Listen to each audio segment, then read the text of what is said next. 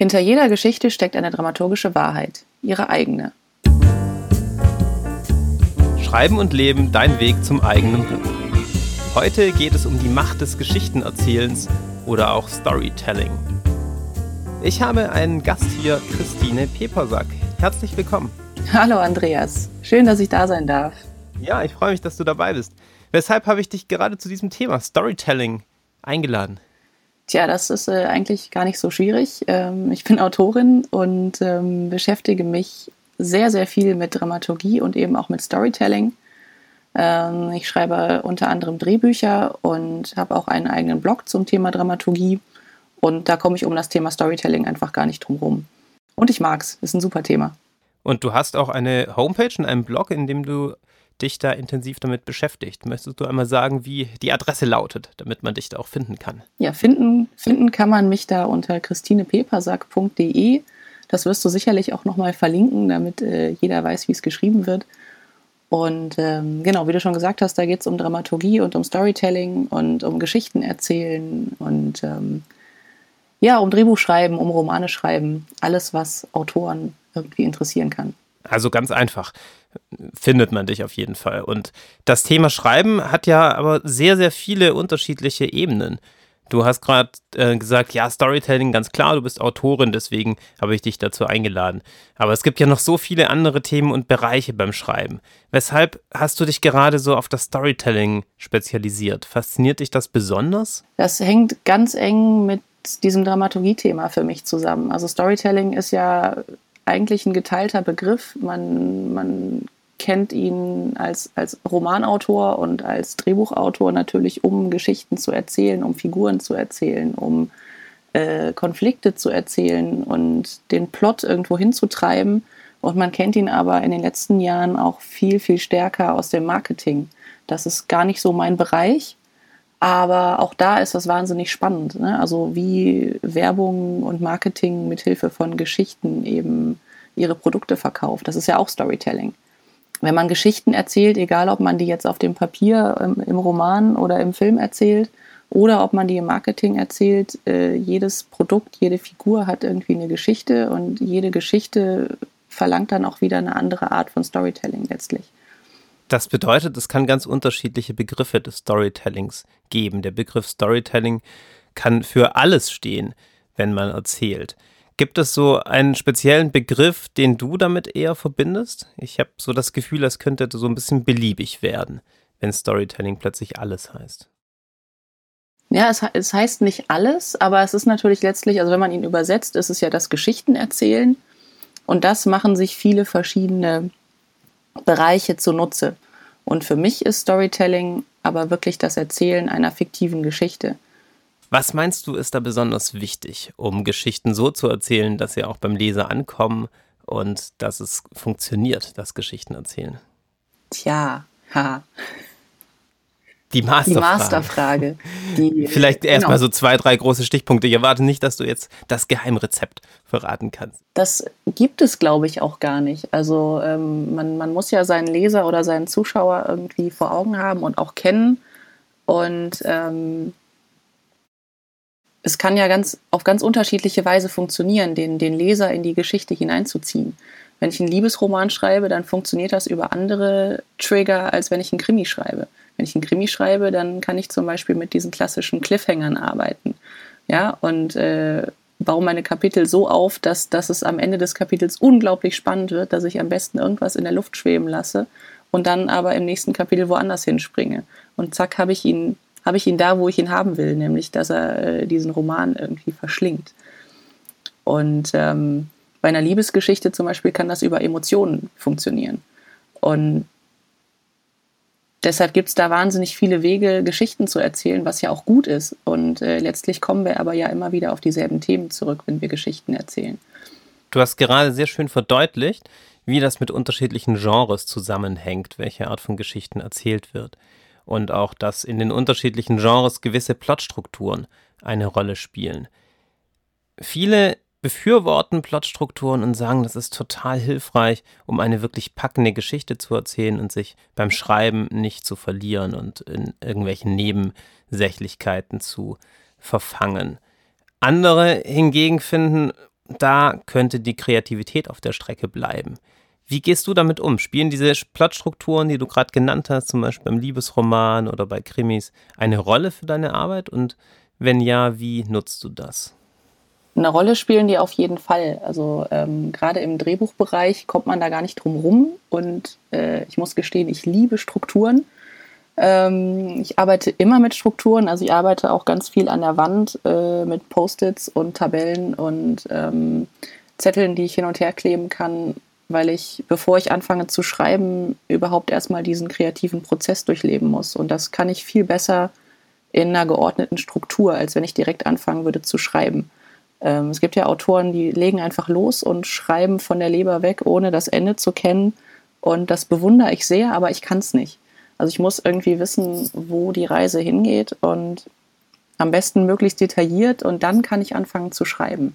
Das finde ich total spannend. Du schilderst einen kreativen Prozess, der erst einmal vor dem Schreiben vorgeordnet ist. Ja, genau.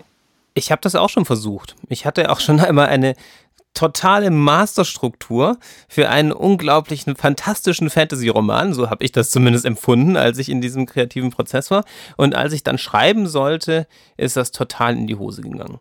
Dann, dann hast du, genau, du hast dir wahrscheinlich ein Kartenhaus gebaut und das hat äh, super ausgesehen und dann hast du angefangen zu schreiben und ab da hat es nicht mehr zusammengepasst. Genau. Das, das, kann, das kann auch total oft passieren. Hast du diese Erfahrung gemacht, obwohl du so eine Liebhaberin der Strukturen bist? Ja, auch. Also man, man, man stellt manchmal fest, dass äh, etwas in der, in der Struktur wahnsinnig gut funktioniert. Und wenn man es dann aber aufs Papier bringt, also einen Roman oder ein Drehbuch schreibt, dass dann auf einmal sich Dinge verändern, dass der Konflikt nicht mehr so gut funktioniert oder dass der Konflikt auf einmal andere Sachen auslöst, die man gar nicht vorgesehen hat.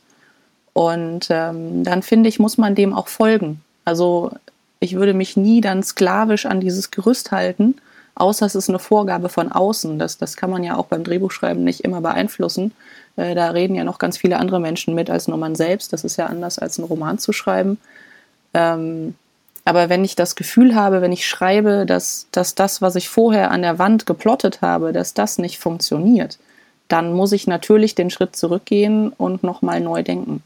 Was du wahrscheinlich dann auch gemacht hast mit deinem Roman. Ja, ich, genau, ich habe das versucht und irgendwann habe ich ähm, das ganze Projekt sausen gelassen. ähm, aber bei, bei, das ist auch eine äh, sehr schöne Möglichkeit, um dann weiterzugehen. Aber bei anderen Projekten ist es mir auch schon so gegangen, dass genau dieses Hin und Her wahnsinnig produktiv ist, das du gerade beschrieben hast. Indem man das Plotten als einen kreativen Prozess ansieht, der aber nicht in Stein gemeißelt ist, sondern zu dem man auch zurückkehren kann, wenn sich die Figuren anders entwickeln oder beim Schreiben einfach ähm, das Ganze ganz anders darstellt. Genau, also das ist ganz wichtig, dass man das als, als lebenden Prozess eigentlich betrachtet. Ne? Also wenn ich ähm, mit einer festen Plotstruktur arbeite, sei es jetzt irgendwie ein Drei- oder ein Vierakter oder ähm, womit ich total gerne arbeite, ist so eine, so eine Acht-Sequenz-Struktur, die, die die Akte aufsplittet und mir auch die Wendepunkte klar macht, die die Geschichte eben in dieser klassischen Struktur hat, äh, dass ich da wieder hin zurückgehen kann. Dass ich nicht ähm, den Zettel von der Wand reiße und sage so, das ist jetzt hier in Stein gemeißelt, wie du auch eben so schön gesagt hast. Und jetzt muss ich das abschreiben, sondern dass ich in der Lage bin, wieder zu diesem Plot, Plotting zurückzugehen und auch bereit bin, Dinge zu verändern. Hm. Könntest du die Acht-Sequenz-Struktur den Hörern ein wenig erläutern, wer jetzt damit nichts anfangen kann? Ja, klar, das ist, ähm, ja, es ist eine, eine, ein Modell, was ich beim Drehbuchschreiben wahnsinnig gern verwende. Das funktioniert für einen Drei- oder für einen Vierakter, spaltet die Geschichte auf in einen kurzen, einen längeren und nochmal einen kürzeren Teil, der insgesamt aus eben acht Sequenzen besteht. Also der erste Akt würde dann aus zwei Sequenzen bestehen, der zweite aus vier und der dritte nochmal aus zwei, sozusagen, wenn man das auf drei Akte baut. In der Mitte hat man den großen Wendepunkt, klassischerweise. Und am Umbruch vom ersten zum zweiten und dann nochmal vom zweiten zum dritten Akt hat man diese berühmten Plotpoints, also die kleineren, die kleinen Wendepunkte, die der Geschichte eine neue Richtung geben. Und dann hat man da diese, diese, diese Struktur auf einem Blatt und kann die füllen. Und ähm, ich fange dann immer so an, dass ich mit den Wendepunkten anfange. Ich weiß ja schon womit meine Geschichte beginnt, sonst hätte ich ja gar nichts, an dem ich arbeiten kann. Dann baue ich mir die Wendepunkte und das Ende und dann kann ich das füllen. Das heißt, ich weiß genau, wo mein erster Akt endet und was bis dahin passieren muss und wie ich das dann in diese beim Drehbuch 20 Minuten oder 10 Minuten, wenn es nur ein 60 Minuten ist oder so, äh, füllen kann. Ja, das war sehr anschaulich, auch wenn es natürlich schwierig ist, so rein akustisch dem zu folgen. Ja, es ist schwierig, wenn man es nicht vor sich hat. Eine herausfordernde Frage gewesen, aber ich finde, du hast es glamourös gelöst, auf jeden Fall, diese Aufgabe. Du hast schon beschrieben, wie diese Strukturen dazu helfen, eine Geschichte zu erzählen, die Spannung erzeugt und bei der sich die ganze Sache immer wieder ändert und der Leser oder der Zuschauer beim Film mitgenommen wird und gepackt dabei ist. Und zugleich kenne ich das von Freunden, auch von mir selbst, dass die Beschreibung eines Films oder auch ein Film, wenn man den sieht, einen zum Gähnen bringt und einem häufig schon klar ist, oh, so in die Richtung wird das gehen oder die Story haben wir schon ganz, ganz oft gehört und gesehen, das ist überhaupt nicht mehr spannend. Wie kriegt man das Gleichgewicht hin? Einerseits diese Strukturen zu nutzen und andererseits die gewohnten Pfade zu verlassen und tatsächlich etwas Spannendes und Aufregendes und hoffentlich vielleicht auch Neues zu erzählen. Hast du da Strategien? Also was für mich ganz wichtig ist, wenn ich, wenn ich plotte und auch dann, wenn ich schreibe, dass ich äh, meine Story immer wieder überprüfe, also dass ich der Fragen stelle, dass ich ähm, immer wieder an die Figuren auch rangehe und, und äh, mich frage, was, was könnte sie noch tun und was ist das Wahrscheinlichste, was sie tun wird und vielleicht mache ich dann genau was anderes. Ne? Also ich meine, wir sitzen ja im Kino und viele Filme sind einfach so gestaltet, dass wir nach einer Viertelstunde wissen, wo die Reise hingeht und wo der Hase langläuft. Und natürlich werden sie sich am Ende kriegen. Und das Schöne ist aber ja, wenn zwischendurch Dinge passieren, mit denen wir nicht gerechnet haben. Und die rauszufummeln aus dem Plot, das ist ja das, was eigentlich am meisten Spaß macht. Das würde bedeuten, Spiel mit der Erwartungshaltung als ein Mittel. Absolut, absolut. Also es ist halt unglaublich wichtig, dass du als Autor weißt, wie diese klassischen Plotstrukturen funktionieren.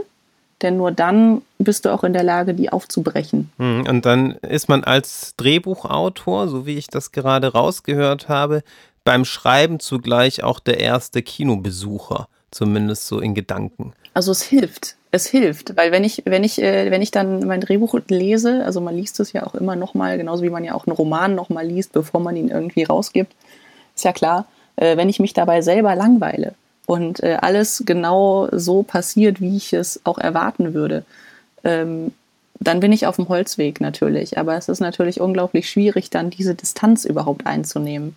Und ähm, deshalb arbeite ich auch gerne mit jemand anderem zusammen, der dann irgendwie nochmal was Neues reinbringt oder mir irgendwie Feedback gibt oder sowas. Und ähm, beim Romanschreiben ist es ja auch so, ne? Also wie, wie, wie bist du in der Lage, die Distanz zu deiner eigenen Geschichte zu wahren? Das geht ja nur, indem du dir eine zweite Person reinholst oder indem du das Ding mal für eine Woche irgendwo einschließt, um dann mit neuem Blick nochmal drauf zu gucken. Mhm. Aber das finde ich ganz wichtig, also dass man immer sich die Zeit nimmt, das, das nochmal zu überprüfen und auch rauszufinden, ob es nicht doch noch vielleicht einen etwas unkonventionelleren Weg gibt, was zu erzählen oder die Figur Dinge machen zu lassen. Hm. Du hast gerade schon das Drehbuchschreiben und das Romanschreiben genannt. Welche Aspekte lassen sich fürs Romanschreiben aus dem Drehbuchschreiben lernen? Gibt es so Besonderheiten, die man dafür mitnehmen könnte? Ja und nein. Ähm, also wir haben ja in beiden Fällen eine fiktive Geschichte, in den meisten Fällen. Und ähm, für mich steht einfach diese kreative Arbeit des Plottens vorne dran. Und das ist aber ja nur ein, eine sehr subjektive Sichtweise. Es gibt ja genauso gut auch bekannte und große Autoren, die, die das gar nicht machen, die irgendwie die Geschichte im Kopf haben, so grob und dann einfach schreiben super, wenn das funktioniert. Ich liebe das. Ähm, aber trotzdem ist das, glaube ich, was, was man sich sehr gut aus dem Drehbuchschreiben abgucken kann. Dass man eben hergeht und eine Idee hat und die dann halt wirklich erstmal ausarbeitet. Sei es im Kopf, sei es an der Wand, sei es äh, in einer Tabelle auf dem Computer oder in Stichpunkten. Aber dass man, dass man dieses Grundgerüst stehen hat, bevor man mit dem Schreiben anfängt. Ich hatte gerade so einen Gedanken im Kopf. Ich konnte hören, wie er fliegen gegangen ist.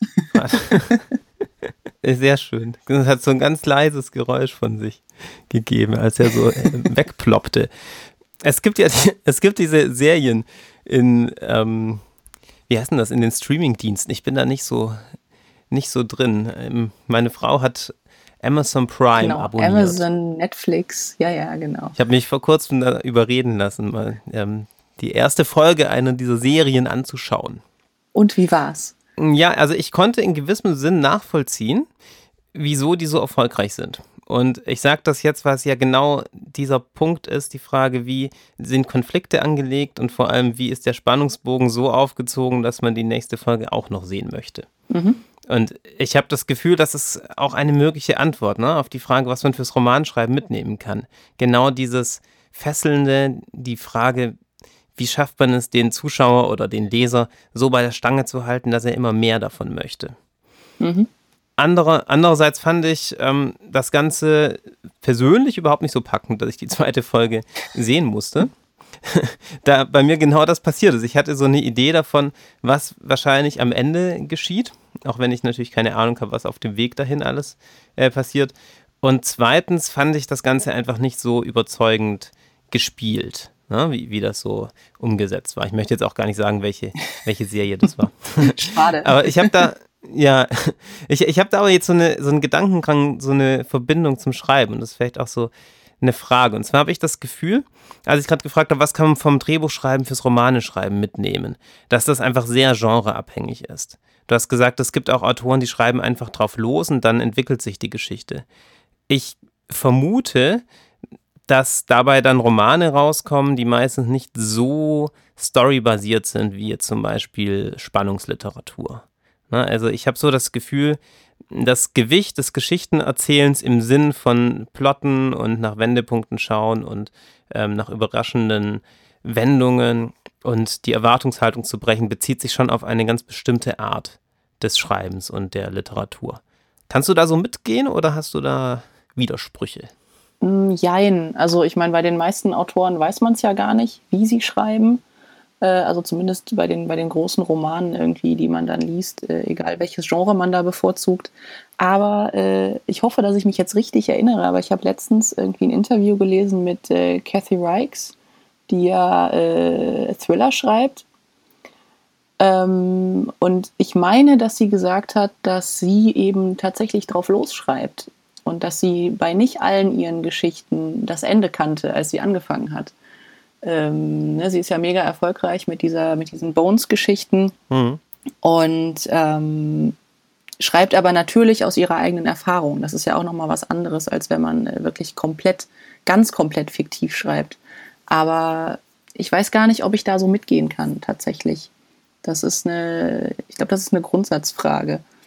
Aber natürlich funktionieren einige Genres anders als andere Genres. Ne? Also du hast es ja auch gerade schon angesprochen, der Krimi zum Beispiel, der mhm. funktioniert natürlich sehr klassisch nach Strukturen, weil du hast immer am Anfang hast du einen Fall und ohne diesen Fall gäbe es keinen Krimi und der muss aufgedeckt werden. Das heißt, du hast immer eine Ermittlergeschichte, egal in welcher Form und egal, ob du chronologisch erzählst oder ähm, asynchron erzählst.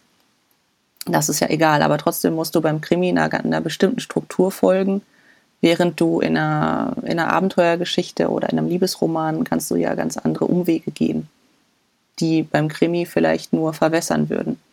Mhm. Aber du hast natürlich recht, auch beim Krimi ist es möglich, dass erst im Laufe des Schreibprozesses klar wird, was eigentlich tatsächlich geschehen ist. Genau, also es ist ja. ja. auch nicht so, dass von A bis Z der Text geschrieben werden muss, sondern es sind häufig bei vielen Autoren mehrere Durchläufe und Überarbeitungsphasen und manchmal ändert sich während dieser Durchläufe sogar der Mörder oder, oder das Opfer. Das ne? kann passieren, also, ja, ja, klar. auch das ist nicht ausgeschlossen. Na, dennoch haben wir gleich so ein bisschen herausgearbeitet, wie unterschiedlich das bei Genres ähm, sein kann und dass Storytelling jeweils etwas anderes bedeuten kann. Und du hast nochmal verdeutlicht, dass aber auch der einzelne Autor jeweils entscheidend ist und die Persönlichkeit, die Autorenpersönlichkeit, die dahinter steckt und der jeweilige Arbeitsflow, der wahrscheinlich bei jedem individuell auch ein bisschen anders ist. Ja, und das ist ja auch eine Aufgabe, das rauszubekommen. Hm, genau, ja. Zum Abschluss eine Frage so, um das Ganze auf den Punkt zu bringen, könntest du die drei wichtigsten Aspekte nennen, die der Hörer zum Thema Storytelling mitnehmen sollte, deiner Meinung nach, oder auch die wichtig sind, um darin besser zu werden? Mm, ja, das ist so eine hakelige Frage. Und äh, genau, deshalb freue ich mich, dass du mir das angekündigt hast, dass ich mir die jetzt nicht aus den Fingern saugen muss. Das stimmt, das das, kann man das war, gerne das verraten. war sehr klug von dir. das können wir gerne verraten, genau, dass wir uns ja. da vorher schon ein bisschen drüber ausgetauscht haben. Ähm, also für mich der erste Punkt ist eigentlich, dass, dass man sich klar macht, dass in allem irgendwie eine Story liegen kann. Und ähm, dass wir aber trotzdem letztlich immer wieder auf dieselben Themen zurückgreifen, wenn wir erzählen. Das wäre der erste Punkt. Ähm, dann der zweite, dass man tatsächlich Geschichten erzählen auch lernen kann ja, also mit einem Buch oder mit einem Seminar oder so, also selbst wenn ich überhaupt keine Ahnung habe, wie ich eine Geschichte aufbaue, wenn ich lerne, wie diese Plotstrukturen funktionieren, dann bin ich in der Lage, die anzuwenden. Schreiben ist halt letztlich auch ein Handwerk. Und die Kreativität gibt dann irgendwie den Push, ob das eine spannendere oder eine weniger spannende Geschichte wird vielleicht. Aber das Erzählen selber, das kann man lernen. Und das ist eigentlich auch schon der dritte Punkt, den ich jetzt im zweiten mit eingefasst habe. Das war jetzt irgendwie nicht so elegant zum Abschluss. ich finde, es war sehr motivierend. Ich finde, du hast, ja, ich finde, es war sehr motivierend, weil du sehr schön verdeutlicht hast, wie man das Ganze nutzen kann und besser drin werden kann. Und das nicht so etwas Gottgegebenes ist, ja, ob man gute Geschichten erzählen kann. Genau, also nicht. es gibt natürlich Menschen, die haben irgendwie, die haben da ein Gen für vielleicht und die stellen sich vor 100 Leute und erzählen einfach eine geile Geschichte. Und ähm, wenn man das aber nicht kann, dann heißt das nicht, dass man nicht trotzdem Geschichten erzählen kann, letztlich. Dann muss man üben und schreiben, vor allem. Schreiben, schreiben, schreiben. Mhm. Je mehr man schreibt, desto näher kommt man auch diesem Geschichten erzählen, natürlich. Ja, vielen Dank. Das war ein schönes Schlusswort. Uns hat nochmal klar gemacht, wie sehr das Geschichtenerzählen in uns allen drin steckt und zum Menschen einfach dazugehört. Ja, total. Vielen Dank für das schöne Gespräch. Ich danke dir. Vielen Dank für die Einladung. Und an die Zuhörer viel Spaß beim Geschichtenerzählen und viel Freude dabei und bis zum nächsten Mal.